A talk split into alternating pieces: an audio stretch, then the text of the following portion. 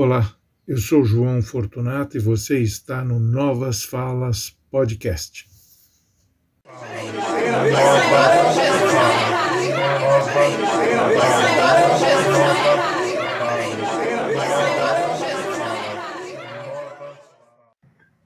Olá, amigos, olá, amigas, sejam bem-vindos ao Novas Falas Podcast.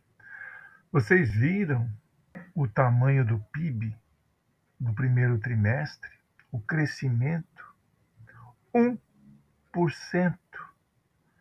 Isso é PIBinho, ridículo, crescimento que não muda a vida de ninguém, só torna mais rico aqueles poucos que já são muito, mas muito ricos. É impressionante, esse governo não dá a mínima. O, o se, se, ele se prende em algumas estatísticas fajutas. Teve um ligeiro aumento no número de empregos, mas ainda os nossos números são estratosféricos. São 12 milhões de desempregados, mais de 6 milhões de desalentados. Então, esse pouco que cresceu né, de empregos, o valor do salário é inferior ao último que os caras tinham recebido quando estavam empregados. Ou seja, o cara volta a trabalhar, sabe-se lá em que condições, mas o salário é inferior. E o crescimento no índice de emprego foi mínimo também, assim como o crescimento do país, ridículo o crescimento do PIB.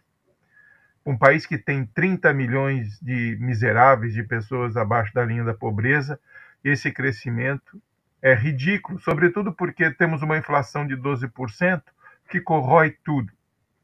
Corrói salários, corrói, corrói tudo. Não, não, não, tem, não tem como sobreviver a isso, tanto que as pessoas estão indo cada vez menos aos mercados e os que vão estão comprando menos o, o essencial, o essencial e nada mais. Os preços estão praticamente assim nas nuvens, né?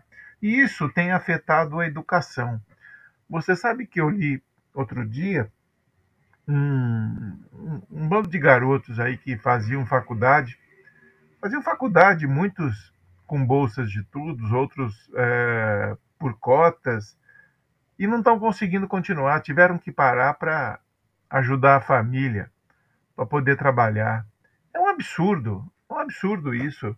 A educação, que é a base de qualquer nação, que se quer desenvolver. Não existe nação no mundo que tenha desprezado a educação, como acontece no Brasil. Né? E esses caras e os meninos tendo que parar para trabalhar, parar de estudar para trabalhar. E você vê pelo Enem, né? Olha, no ano do golpe, em 2016, quando derrubaram a presidente Dilma, o número de inscritos no Enem foi de 8 milhões 681 686 estudantes. 8 milhões e meio de estudantes se inscreveram no Enem naquele ano. Passado esses anos, cinco anos do golpe, Temer e Bolsonaro, sabe qual é o número de, de inscritos hoje? 3 milhões 396 mil 597 estudantes. Ou seja, 286 mil a mais do que o ano passado.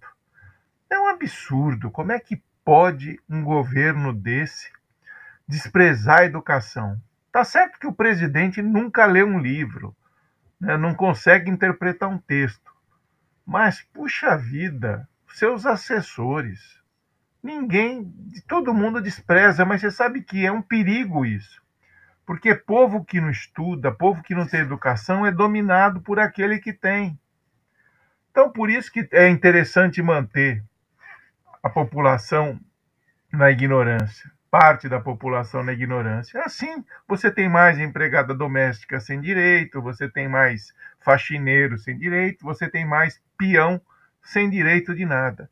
Sabe, você precisa atentar para isso. A educação, ela é essencial, ela é a base para o país se desenvolver, para essa garotada sair da rua, para a gente diminuir a violência, para a gente melhorar a qualidade de vida de todo mundo. Não é privilegiar um ou outro, não, é ajudar todos, brancos, negros, mestiço, índio, todo mundo, bota todo mundo na escola, é isso que a gente precisa. Só a educação nos tira desse miserê que está aí. É preciso acabar com isso. Esse governo não dá a mínima para a educação. Onde já se viu o garoto ter que abandonar a escola para poder ajudar a família a se sustentar? Nós estamos no século XXI, no ano 22. Como é que pode ainda isso acontecer? Como pode? O governo deveria estar priorizando a educação. A educação é essencial. E olha, precisamos estar muito atentos. Vocês viram outro dia, existe no Congresso um projeto, um projeto absurdo, descabido, descabido, maldoso contra as classes pobres, as classes vulneráveis, que quer cobrar mensalidade das escolas públicas. Num país que joga dinheiro pela janela em porcarias, em baboseira, vai querer cobrar dinheiro da escola pública.